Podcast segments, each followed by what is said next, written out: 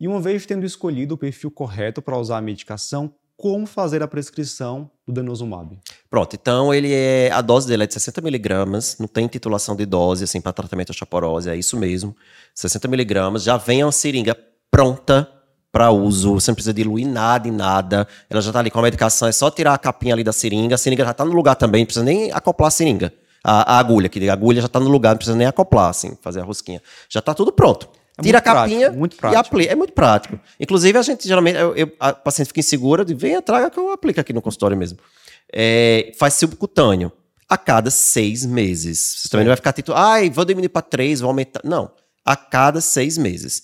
E aí é muito importante, uma coisa que eu faço na prescrição, é escrever que ele não pode, o paciente não pode suspender por conta própria denosumab. Eu escrevi para me proteger, porque a gente vai falar daqui a pouco que parar denosumab do nada vai trazer prejuízo para o paciente. Ele não pode parar, ele tem que continuar e só pode parar com algumas táticas que a gente vai dizer, fazendo algumas coisas depois com o segmento médico, não pode parar de vez. E aconteceu essas paradas durante a pandemia. Né? O paciente conseguiu voltar ao médico, usava denosumab, deixou para lá e tem paciente que apareceu com problema.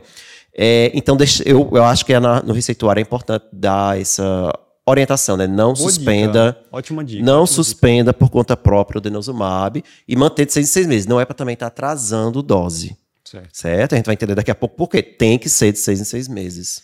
Isso é importante, Érico, porque por questão financeira, os pacientes às vezes atrasam, né? Ah, não tinha como comprar naquele mês, atrasou um, dois, três meses, já vi. É, e isso é importante você avaliar na primeira consulta. Ver, olha, isso aqui é um tratamento por muito tempo. Você vai conseguir manter? Porque se você parar por conta própria, a gente vai ter que fazer isso, isso e isso, que a gente vai explicar daqui a pouco, né? Então não pode ser assim, o paciente, ah, parei. Não tenho mais dinheiro para comprar, parei. Então isso tem que ser muito bem avaliado também na primeira consulta.